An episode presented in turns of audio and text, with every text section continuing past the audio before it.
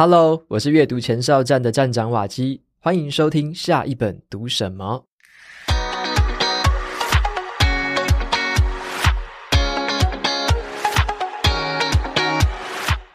永远都要向有结果的人学习，因为结果不会撒谎。在这个充满不确定性的商业世界里面啊，到底要如何获得成功呢？这一切的答案哦，其实都隐藏在我们每天都在使用的简单数学里面。《底层逻辑二》这本书啊，我觉得来的正是时候哦。它揭露了商业成功背后的数学原理，而且教我们如何运用数学原理来解决实际的问题。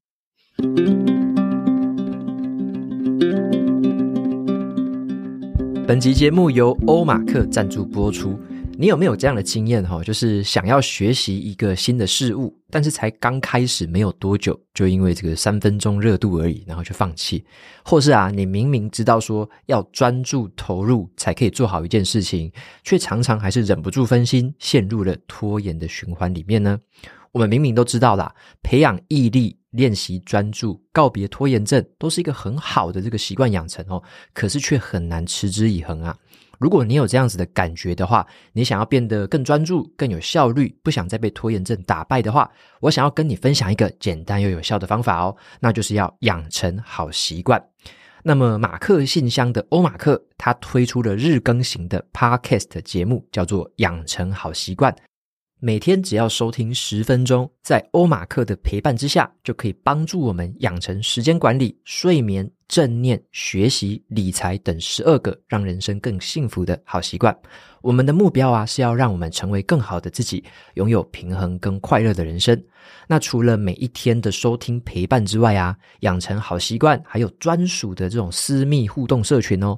里面呢、啊，每天都会提供行动挑战，还有整理重点跟举行投票问答，还有举办每个月的抽书跟实作挑战赛哦。你可以在社团里面发问，分享实作的心得，跟其他想要一起养成好习惯的人一起互动，彼此砥砺，让你在养成好习惯的路上不再孤单。点击节目资讯栏的链接，就可以免费试听七天。也欢迎你把这个资讯分享给身边想要变得更好的朋友们哦。那我为什么会想要看这本书呢？其实这本书的作者啊，他是中国一个很知名的商业顾问，叫做刘润。他曾经担任微软在中国分公司的这个战略总监。那他也当过很多家大型企业的商业顾问，像是腾讯啊、百度啊。那这本书的书名哦，它很明显就是它第一本书的续集啦，因为它的前一本就叫做《底层逻辑》，那这本叫做《底层逻辑二》。那它的前一本书非常的好看，我也非常喜欢，曾经写过一篇读书心得，还有说书跟大家分享过。那这一次刘润写的这个续集，谈的就是怎么样把数学跟商业的交汇点把它找出来，那有点像是一本钥匙啦。就是他开启了哈，你去这个理解商业本质的大门。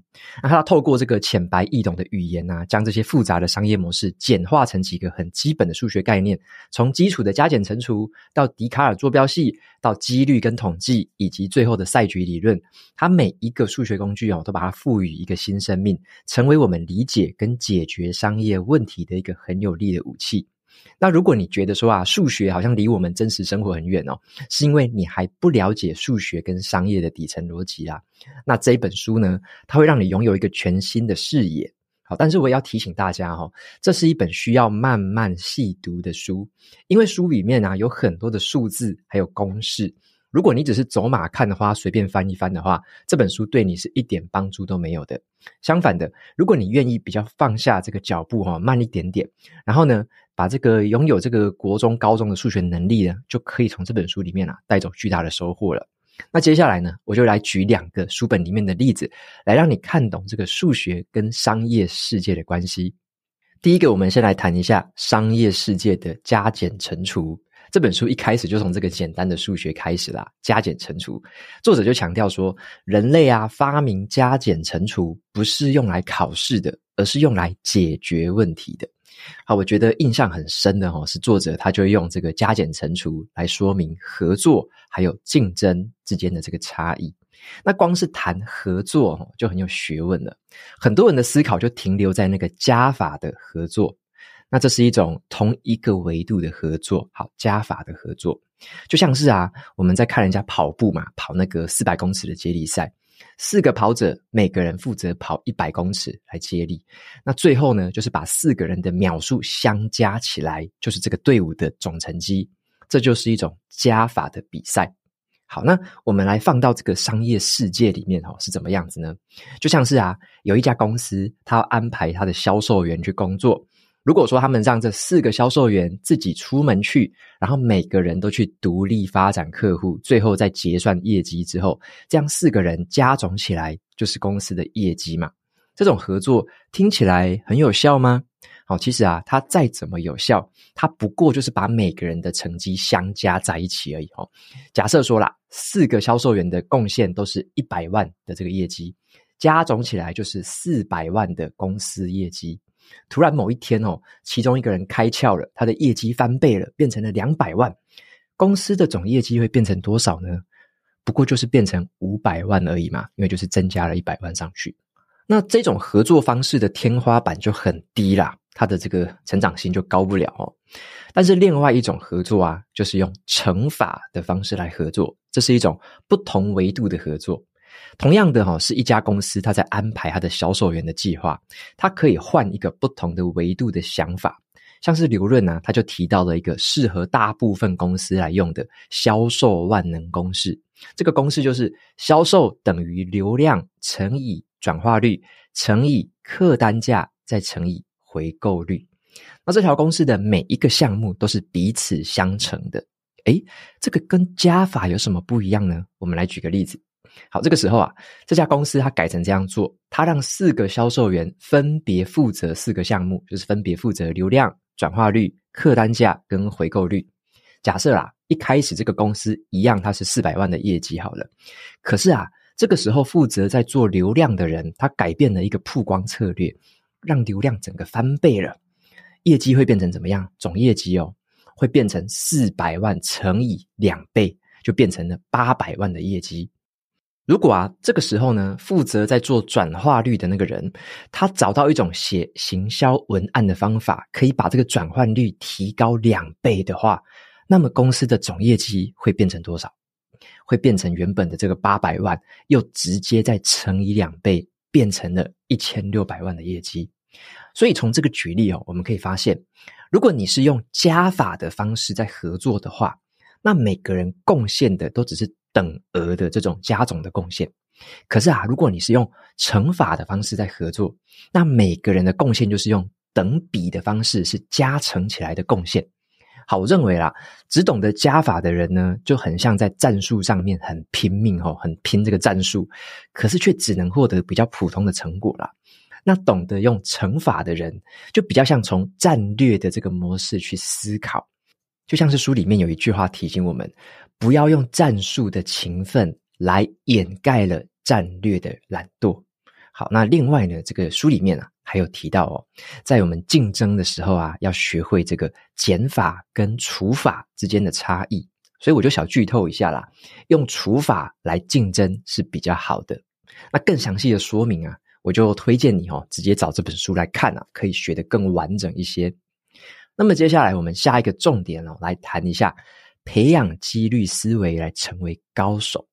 好，既然说书里面哦都谈数学，那当然不能错过一个就是很多人都很容易忽略的观念哦，就是几率。刘润在书里面哦，他直接讲明了，几率思维就是高手跟普通人的分水岭。因为哦，普通人呐很喜欢确定性，觉得只要有一点点的不确定哦，就很像在赌博，感到非常害怕。可是高手呢更热爱这个不确定性，他们懂得看几率。他们懂得创造一个获胜几率比较高的赛局，他就赌上一把。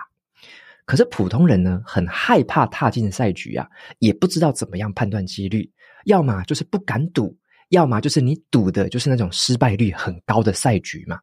书里面哦提到一个很有趣的例子哦，那就是诈骗电话。好，最近大家常常听到诈骗之类的新闻嘛。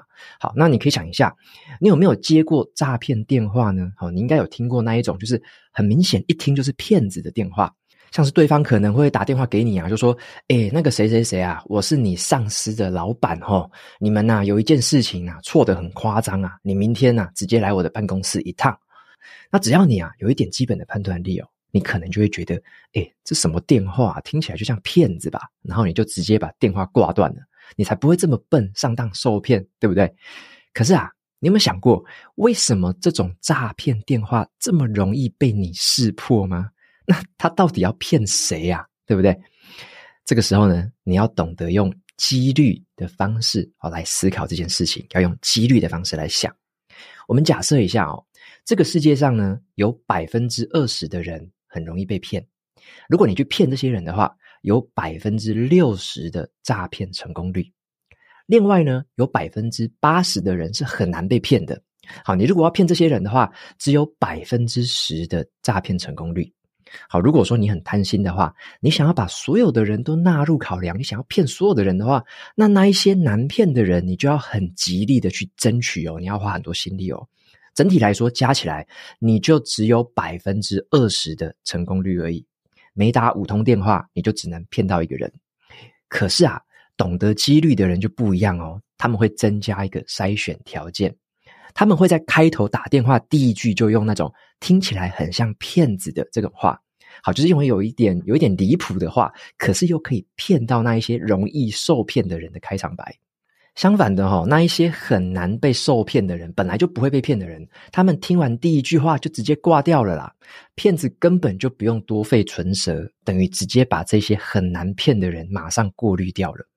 这样子一来，吼，这些骗子他们就只要集中心力在那百分之二十比较容易被受骗的人身上，而他们在这些人身上又有百分之六十的这么高的成功率，等于是啊，他们只要认真讲个五通电话就可以骗到三个人呢。这个比原本没有策略的乱枪打鸟来说，成功率还要提高了三倍。这个就是几率的威力啊。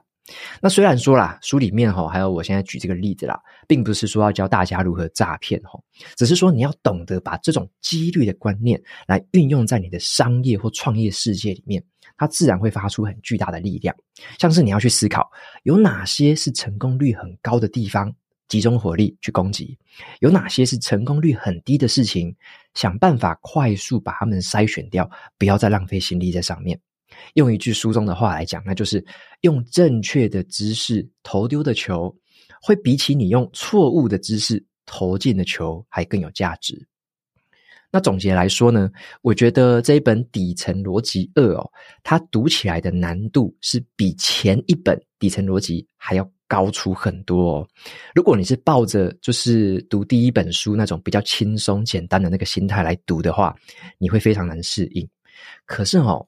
这本书我觉得它在本质上真的是扎实又有料。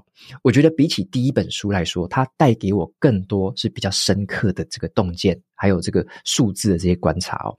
因此呢，你可以啊换一种心态来阅读，那就是说，既然这本书比较难的话，就代表比较少人可以读完跟读懂。你愿意慢慢读完读懂的人呢，理所当然呢，你就会拥有比别人更多的竞争优势了。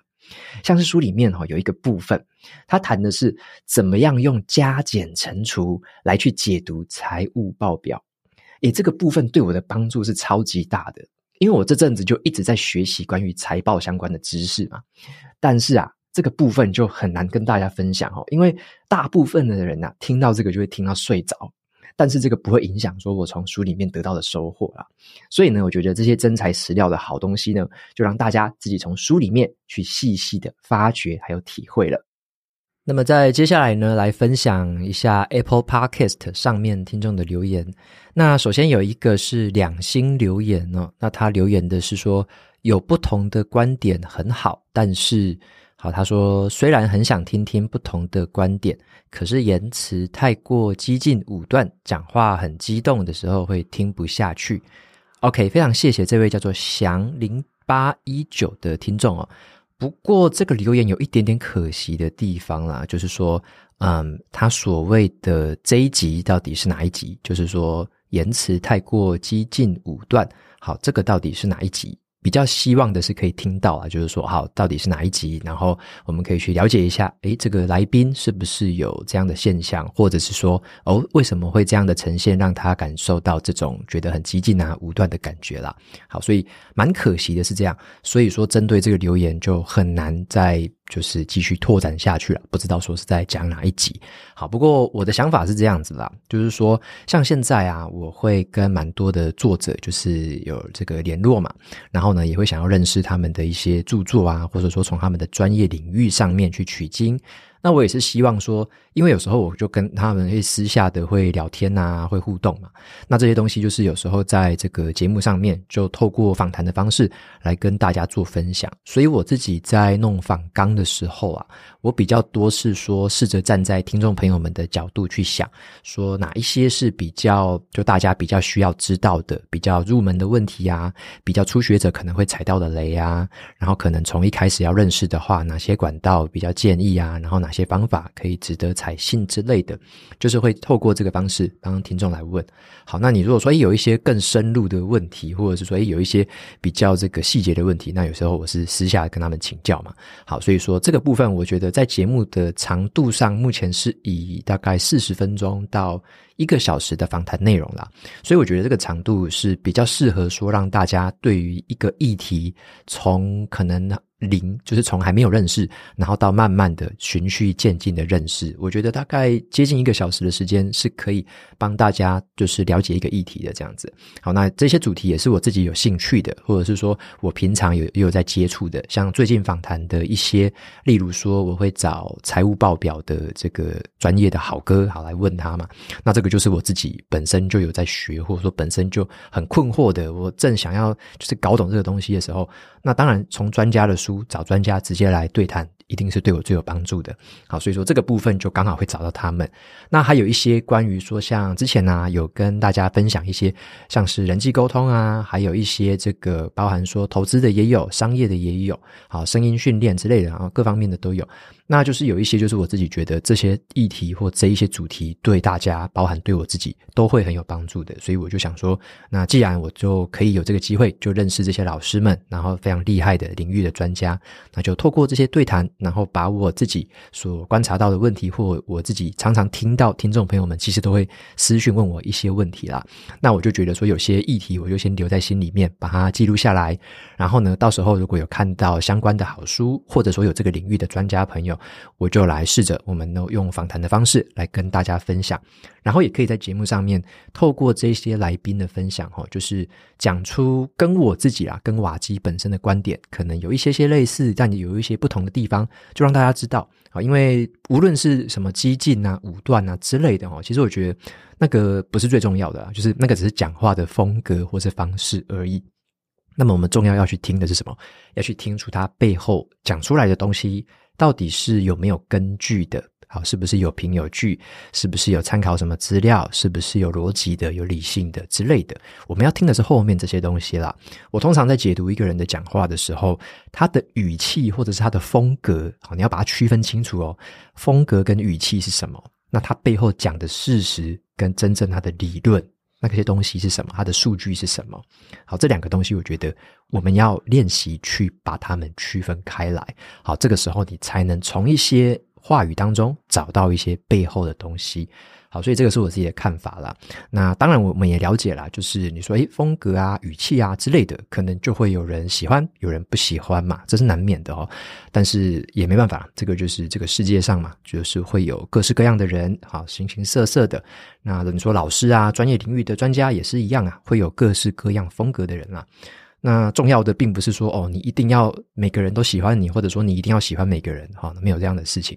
重点是说，诶，你可以从这些形形色色的人身上理解到什么东西，认识到什么东西，找到哪些东西是对自己会有帮助的，好，我觉得这个才是真正的重点。好，所以有时候退一步来想，就会觉得，哎，那种喜好啊、厌恶啊，好像没有那么重要。好，重要是说，到底这背后的资讯对自己有没有帮助？你有没有长了一些见识？有没有听到一些跟自己原本想法不一样的东西？好，我觉得这就是非常有趣的地方。有些来宾他讲的，我也不一定是完全同意嘛，可是我就会去思考，诶，那为什么来宾他会这样讲？以他的专业背景，为什么他所看到的东西跟我不一样？好，我会去打这个问号，我会去试着用这个好奇心，想要再去理解更多。好，这是我自己的呃，跟这么多专业的来宾访谈之后的一个小小的心得啦。那之后的话，当然也是会继续的来试着安排一下，就是各种不同领域的来宾朋友们，然后呢来跟我做一些对谈。那我就以这个我自己的方式来用访纲的方式，然后来让大家更认识这些议题跟主题。OK，那在下一位留言的听众朋友叫做 Emma Thousand，啊，他说阅读改变了我的人生。他说非常感谢瓦基的分享，让我可以收集到大量的非常棒的书单。那借由你的分享，我能够先大致了解每一本书大概在讲什么内容，然后借此挑选内容对我有帮助的书籍。近期呢，我也在累积阅读习惯，而且像瓦基一样，开始每一个礼拜都固定时间分享自己的读书呃读书心得在社群媒体上面。那希望我也能够这个讲读书获得的这些新体验，以及我得到的新见解，还有很多感动，分享给更多的人知道。那也像是这个，我想为你推荐一本书的这本作者一样呢。他说，借由书本带给了别人一些指引。好，谢谢有这么优质节目的存在。OK，非常谢谢 Emma 的这个留言哈。那我自己其实感触也蛮深的哈，就是说，在我开始做说书分享书籍。应该到现在，我记得接近五年的时间了吧？从二零一九、二零二零一八年底到现在，好，接近五年的时间了。那在这一路上，我其实很开心的一件事情是，有很多的也是喜欢看书的朋友，他们是以前没有分享的习惯，好，以前就是诶自己看自己开心就好了，看一看就看过就算了。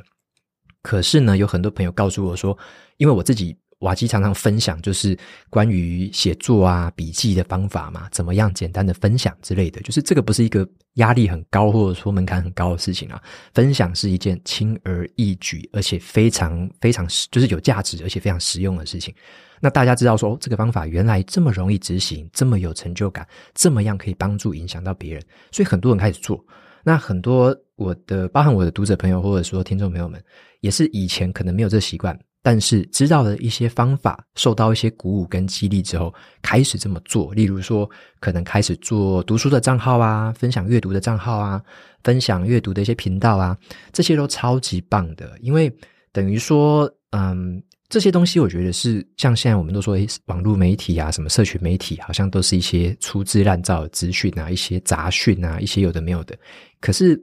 本来就是少这些东西嘛，就是说，如果你能够看到的，例如说是从书本里面所摘录出来的一些经典，然后呢，大家从这个书里面得到的一些这个就是实践之后的一些心得啊，从书里面得到的一些启发跟体悟，那你看这些东西，你受到这些资讯的感染，好，他当下可能是诶，你可能看过就算了，可是这种东西感染久了，你这个可能想要阅读或想要去求知若渴的这个心。会被勾起来，可能开始就去做了。好，所以说我觉得这样的资讯，我宁可说，哎，这样子的资讯，让它可以更多、更广泛的，让更多的朋友知道可以怎么做、怎么分享。这样子让网络上的资讯可以充满更多很棒的这些资讯的话，那这个是我觉得非常好、非常好的一个现象啊。那也是，这是，呃，这个也是我从一开始单纯只是想要让大家可以阅读之外。我觉得看到的另外一个改变是让我很感动的，就是很多人开始就是起而行嘛，就是开始去分享，开始去写作，开始去录制影音之类的，做这样子的分享。好，所以说，嗯，一个人的力量是微小的，但是如果你能够影响，你能够带起更多人有这样子的一个行动，那这样子的影响所带来的对于其他人的影响，那就是更大的。好，所以我觉得。这个是一个我自己我自己感受到的，就是最近看到越来越多的，或者说有很多的已经在经营这件事情的朋友会跟我联络交流嘛，那也让我觉得非常的开心，能够能够看到这样子的改变是非常开心的一件事情。那也鼓励大家，我就是可以继续呃坚持下去，持续的做下去。好，毕竟这件事情对自己非常有帮助，那你对别人也有帮助。这两件事情都满足的时候，我们还有什么好追求的呢？对不对？好，所以我觉得这个就是我自己感触的一些一个部分呐、跟大家做一个简单分享。那也谢谢听众朋友的这个回馈，谢谢。OK，那节目呢到这边进到了尾声。如果你喜欢今天的内容，欢迎订阅下一本读什么。你也可以订阅我的免费电子报，每周收到最新的读书心得，还有好书金句。我们就下次见喽，拜拜。